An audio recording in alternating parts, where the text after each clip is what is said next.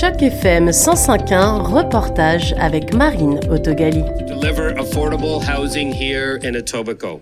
So a big thank you to everyone involved. And with that, it is my absolute honor to welcome Mayor Olivia Chow to the podium. Thank you. Aux premières heures de la journée, la mairesse Olivia Chow a célébré le début de la construction de 725 nouveaux logements locatifs, dont 218 dits abordables, sur le premier site du Housing Now Initiative. Ils étaient plusieurs officiels sous le soleil radieux, qu'ils soient partenaires communautaires, politiques ou promoteurs, à inaugurer ces travaux qui prennent place le long de cet ancien croisement assez chaotique sur des terrains appartenant maintenant à la ville. Good morning and welcome, everyone. Notre ville est de plus en plus chère tous les ans. C'est difficile de trouver une location décente. Et comme vous le savez, 50% des personnes à Toronto louent. Que vous soyez jeune ou vieux, nouveau, ou vivez au Canada ou à Toronto depuis longtemps, il est difficile de trouver un beau logement locatif, et particulièrement un logement abordable. C'est pourquoi la ville de Toronto doit avoir un rôle majeur dans la construction de logements locatifs.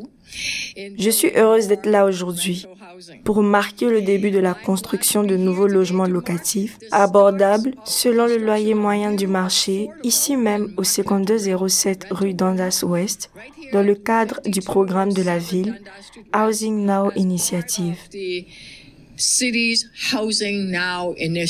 Nous avons besoin de beaucoup plus de maisons, nous le savons, d'autant que de plus en plus de personnes arrivent dans notre superbe ville.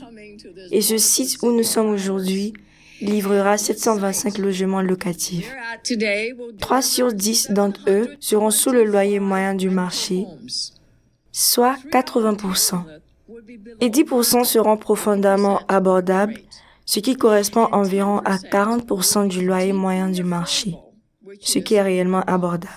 Ce ne sera pas juste des bachelors et des une chambre. Cela inclura une variété d'unités, comme des quatre chambres. Et vous savez bien, c'est dur d'obtenir un logement avec quatre chambres en ce moment à Toronto. Le développement inclura aussi des commerces, tout comme des cours accessibles au public, des lieux pour des réunions et événements publics. C'est le premier des cinq blocs dans ce quartier. À la fin, nous aurons 2700 unités de logement. La mairesse a rappelé des chiffres qui sont disponibles sur le site depuis un moment, mais elle a surtout rappelé combien elle souhaitait mettre l'accessibilité au logement sa priorité absolue dans son mandat. Comme nous le savons tous, l'accès au logement abordable, sécure est critique. Parce que si vous avez un logement abordable, à la fin du mois, il restera de l'argent. Et vous pourrez sortir manger dehors, faire des courses, et cela contribuera à une meilleure dynamique économique à Toronto. Car il y aura des commerces et des restaurants locaux.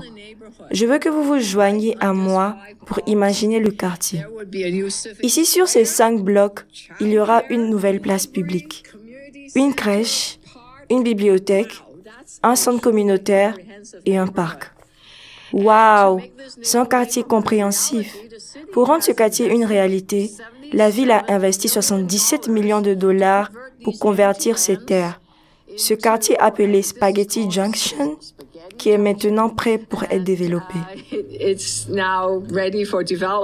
Olivia Chow a ensuite remercié les différentes équipes partenaires, dont son ancien adversaire à la course à la mairie, le conseiller Brad Bradford, qui selon elle a grandement contribué à la rapidité d'exécution du projet. Et elle a ensuite invité les autres ordres du gouvernement à s'associer à elle dans la construction de plus de logements abordables pour les habitants de Toronto. C'était un reportage de Marine avec la voix off de Madé Rose dans le cadre d'initiatives journalisme local pour Choc FM 105.1.